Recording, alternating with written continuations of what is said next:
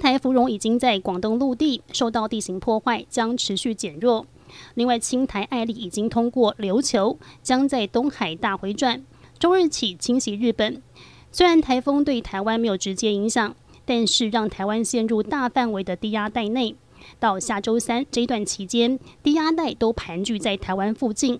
加上偏南到西南风带来较多水汽。因此，迎风面的南部、东南部一整天都会有短暂阵雨或雷雨的机会。提醒有户外活动安排的朋友要特别注意，尤其山区及低洼地区最好避免前往。预估到下周四，太平洋高压逐渐增强，各地又将恢复为夏季型的天气形态。昨天国内新增三万四千七百四十八例本土确诊，疫情有降温的趋势。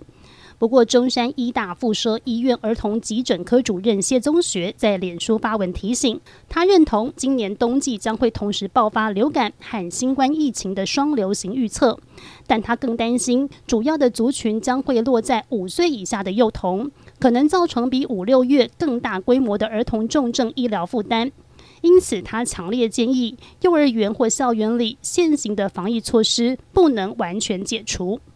第三十三届金曲奖昨天在高雄巨蛋盛大举办，最佳台语女歌手由江惠仪夺下，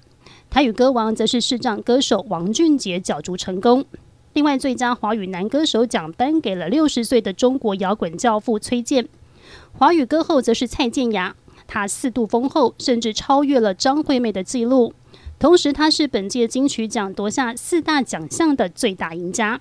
而昨天的金曲奖星光红毯由音乐鬼才 Yellow 黄轩、客家妹陈明珠联手主持，以歌手身份挑战主持的黄轩也一展语言天赋。第一组颁奖人是小 S 徐熙娣与陶晶莹，两人话讲到一半，大 S 的老公具俊晔惊喜现身，引起全场疯狂尖叫。具俊晔大秀中文也掀起典礼一波高潮。交通部观光局将于七月十五号到十二月十五号推出悠游国旅补助方案，对旅行业、旅宿业及观光旅游业提供不同补助。业界一致表达肯定，期盼在旅游市场回温时给予刺激，更能稳定军心。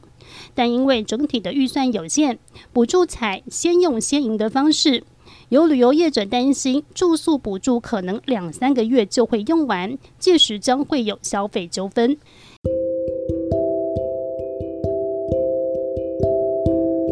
以上就是这一节新闻内容，非常感谢您的收听，我们明天再会。